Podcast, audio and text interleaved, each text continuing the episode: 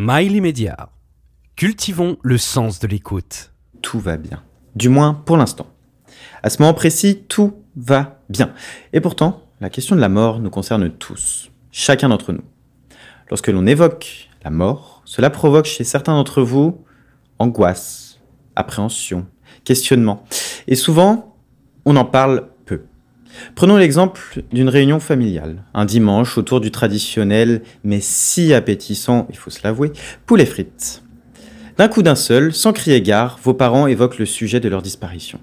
Tremblement de terre dans la demeure. Sérieusement, papa, maman voulait vraiment que l'on parle de la mort maintenant? C'est certain que devant un poulet froid, c'est souvent beaucoup plus compliqué. De mon côté, je côtoie la mort tous les jours. Je fais partie de ceux qui se baladent à moto dans Paris. Mais je ne suis pas le seul. Lorsque vous sortez de chez vous, lorsque vous marchez dans la rue, passez le passage piéton, lorsque vous prenez votre véhicule, vous comme moi, personne n'est à l'abri d'un accident. Alors, une grande question se pose. Comment se prépare-t-on à notre propre mort? Beaucoup d'entre vous se posent cette question et je vous propose, à travers cet épisode, de vous guider, de vous conseiller, voire même de vous éclairer sur certains sujets pour mieux appréhender le sujet de la mort. Nous allons aborder des sujets pratiques que vous pouvez mettre en place dès à présent afin qu'il n'y ait plus de zone d'ombre lorsque vous passerez l'arme à gauche. Alors, l'une des premières choses à faire lorsque l'on évoque notre dernier souffle est de faire part de nos volontés à notre entourage. Prenons l'exemple d'une personne âgée que nous nommerons Geneviève. Geneviève a 72 ans, elle est veuve depuis une dizaine d'années, sans enfant et est légèrement malade. Quelques questions la taraudent, elle, mais aussi son entourage. Enfin, celui qui lui reste. Qui va s'occuper de Titi, son petit chien? Qui va récupérer son diamant de mariage? Qui va bénéficier de sa maison sur la côte d'Azur évaluée à plusieurs dizaines de millions d'euros? Enfin, notre chère Geneviève, acceptera-t-elle de rester en vie quoi qu'il en coûte? Sincèrement, vous pensez que ces questions ne concernent que Geneviève? Pourtant, ces questionnements, que vous soyez jeune, actif, sans aucun souci de santé, ni même sans aucun souci d'argent, sont essentiels. Alors, qu'est-ce que l'on peut faire pour bien anticiper sa mort? La première résolution à prendre pour anticiper au mieux notre départ, aussi tardif que prématuré soit-il, est d'informer notre entourage de nos souhaits et de nos volontés. Je souhaite être incinéré. Je suis contre l'acharnement thérapeutique. Je suis favorable au don d'organes. Je souhaite donner mon corps à la science. J'ai envie d'être enterré, incinéré, placé en fosse commune, cryogénisé. Peu importe. Toutes ces questions-là doivent trouver leur réponse. La question est donc de savoir comment on s'y prend et surtout avec notre entourage. Sachez que dès l'instant où vous êtes majeur, vous pouvez faire une déclaration écrite, appelée directive anticipée, pour préciser l'art et la manière de la destinée de votre corps, sans vie bien entendu.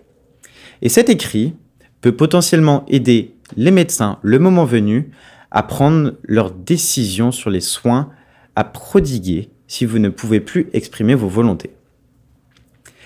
En réalité, il est possible de consigner de manière officielle nos dernières volontés pour s'assurer qu'elles soient respectées. Pour cela, vous avez deux options.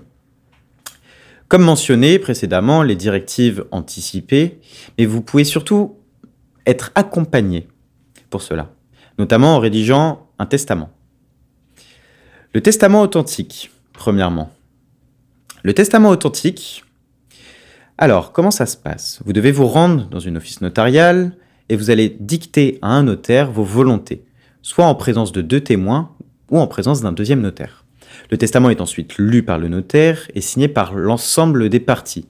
Ce formulaire, il est vivement recommandé lorsque le testateur n'est pas sûr de la validité de ses dispositions ou lorsqu'il y a un risque de contestation par les ayants droit.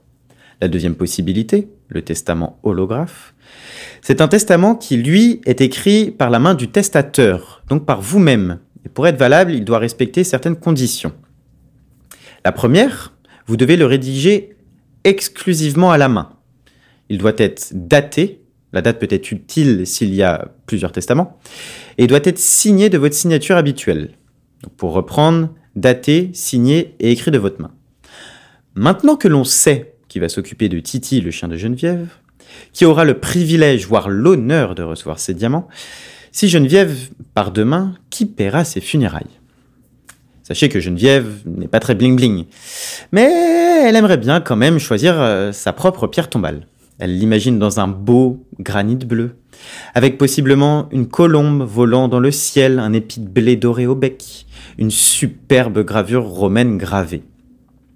Le cercueil, elle l'imagine dans un bois de rose de Madagascar, agrémenté de poignées en titane. Bref, Geneviève n'est pas bling-bling, mais elle aime le confort jusqu'au bout. Finalement, anticiper ses obsèques, c'est conserver la maîtrise de A à Z en épargnant à ceux qui nous aiment, ou du moins prétendent nous aimer, une organisation précipitée qui ne serait pas à la hauteur du standing de Geneviève. Oui, il est tout à fait possible de personnaliser sa propre cérémonie d'obsèques à l'avance. Les dernières volontés permettent à chacun de laisser des instructions concernant les choix et les préférences pour la future cérémonie que l'on appelle d'adieu. Et les choix reflètent finalement la personnalité de l'individu. Bien entendu, Geneviève peut choisir à l'avance la musique, les textes, les prières de sa cérémonie. Et même un truc super sympa, elle peut personnaliser, voire même brander sa pierre tombale. Le parcours commence. Un beau matin, Geneviève se dit Je ne vais pas faire payer à mon entourage mes exigences d'un luxe démesuré. Geneviève se rend donc aux pompes funèbres les plus proches. Un homme l'accueille, grand sourire, costume sobre, cravate noire, fonction oblige.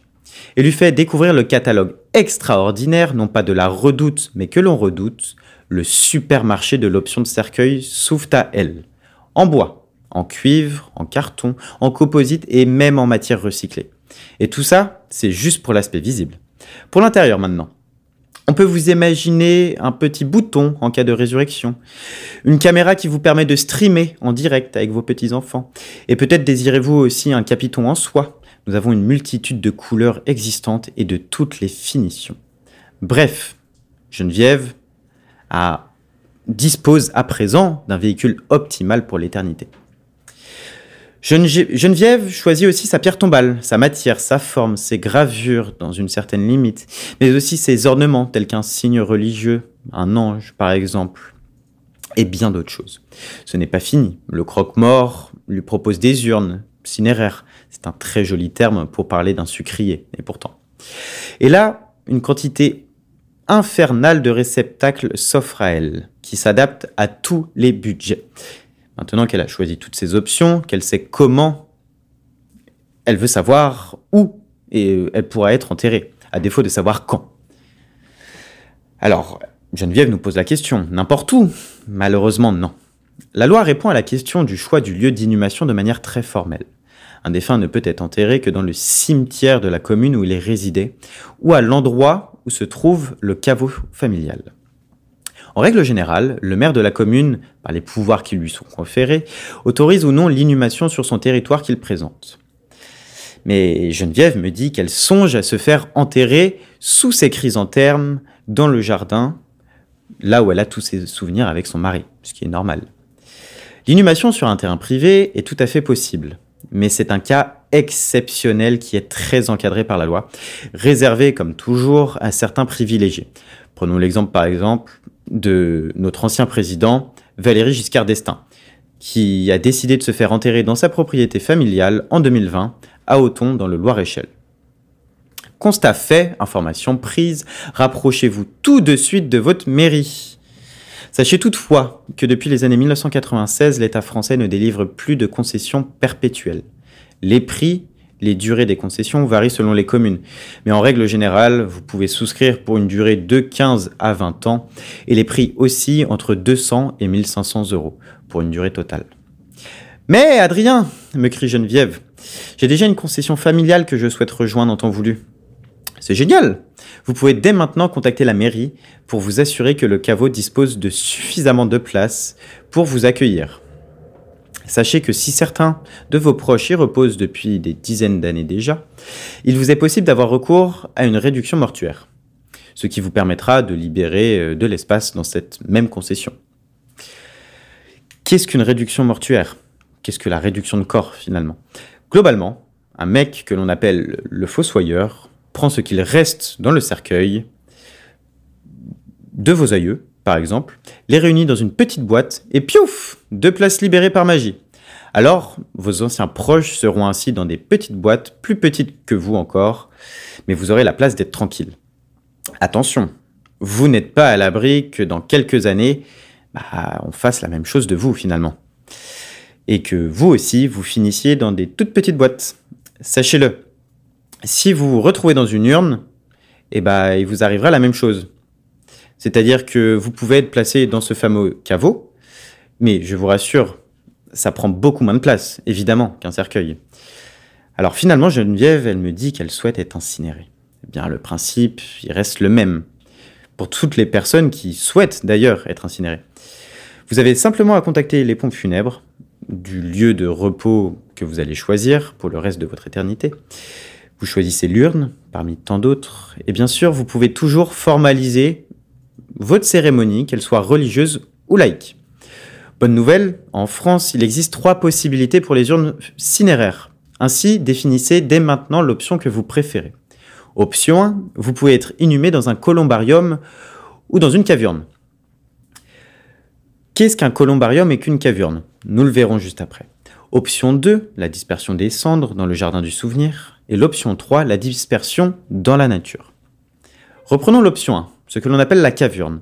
C'est un endroit plus réduit où on va déposer les urnes. Attention, renseignez-vous quand même auprès de votre cimetière, car la cavurne est un monument cinéraire, plus souvent petit, un mètre par un mètre, tandis que le columbarium est lui un HLM finalement, une petite tour avec différents blocs qui ressemblent un peu à des cages à lapins. Enfin, si vous êtes claustrophobe et que vous aimez les grands airs, vous pouvez demander que vos cendres soient dispersées dans le jardin du souvenir du cimetière. Et la dernière option, toujours dans le cadre de l'incinération et de votre claustrophobie, la possibilité de disperser vos cendres en pleine nature est tout à fait possible. Attention, vous ne pouvez pas disperser vos cendres n'importe où. Dans la rue, sur l'autoroute, dans un musée, sur la plage, c'est interdit. La dispersion des cendres ou l'immersion de l'urne dans une matière biodégradable est tout à fait possible en pleine mer. On a fait le tour Maintenant, pour bien préparer sa mort, il convient, pour résumer, de d'écrire ses volontés, soit à travers le document de directive anticipée, ou à travers les différentes possibilités de testament. Qui récupérera votre chien, vos diamants, votre, votre villa dans le sud de la France? Définissez cela avec vos proches pour pas qu'ils ne soient surpris lorsqu'ils devront récupérer Titi, votre petit chien. Vous devez prévoir et définir ce qu'il adviendra de votre corps, l'incinération, l'inhumation, peu importe. Rendez-vous dès à présent dans votre pompe funèbre afin de déterminer la couleur de votre cercueil et de toutes les fioritures qui y seront agrémentées. Enfin, définissez dès à présent l'endroit de votre sépulture, dans votre commune de résidence ou potentiellement allez-vous rejoindre la concession familiale. Appelez votre mairie pour avoir plus d'informations. Si cet épisode vous a plu, n'hésitez pas à donner votre avis en commentaire et à le partager à vos proches. Parce que oui, la question de la mort, elle nous concerne tous. Je ne vous dis pas au revoir, je vous dis adieu.